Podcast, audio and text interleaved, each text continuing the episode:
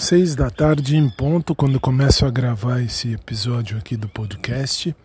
E quero agradecer a todos os que estão acompanhando aqui o podcast, muito gentil da parte de vocês. E dizer que hoje já foi feita a gravação do programa que vai ao ar sábado de manhã, 7 horas da manhã, para o pessoal de Lisboa, é claro. E só, né? Acho que só. Só esse calorão louco que tá, tá muito quente aqui em São Paulo. Estamos agora seis da tarde com 34, 33 e meio. É muito, muito calor. E é isso aí, é isso aí. Minha garganta tá meio ruinzinha, mas não é nada de Covid.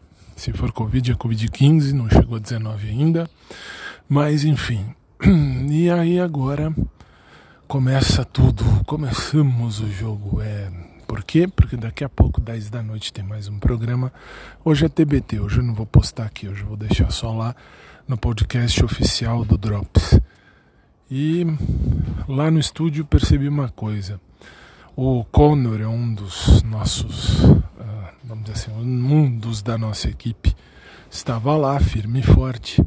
E ele me fez entender uma coisa eu tenho um protótipo. Aliás, é verdade, não só eu, todo mundo tem um protótipo de pessoa que gosta ou que acha bonita, enfim.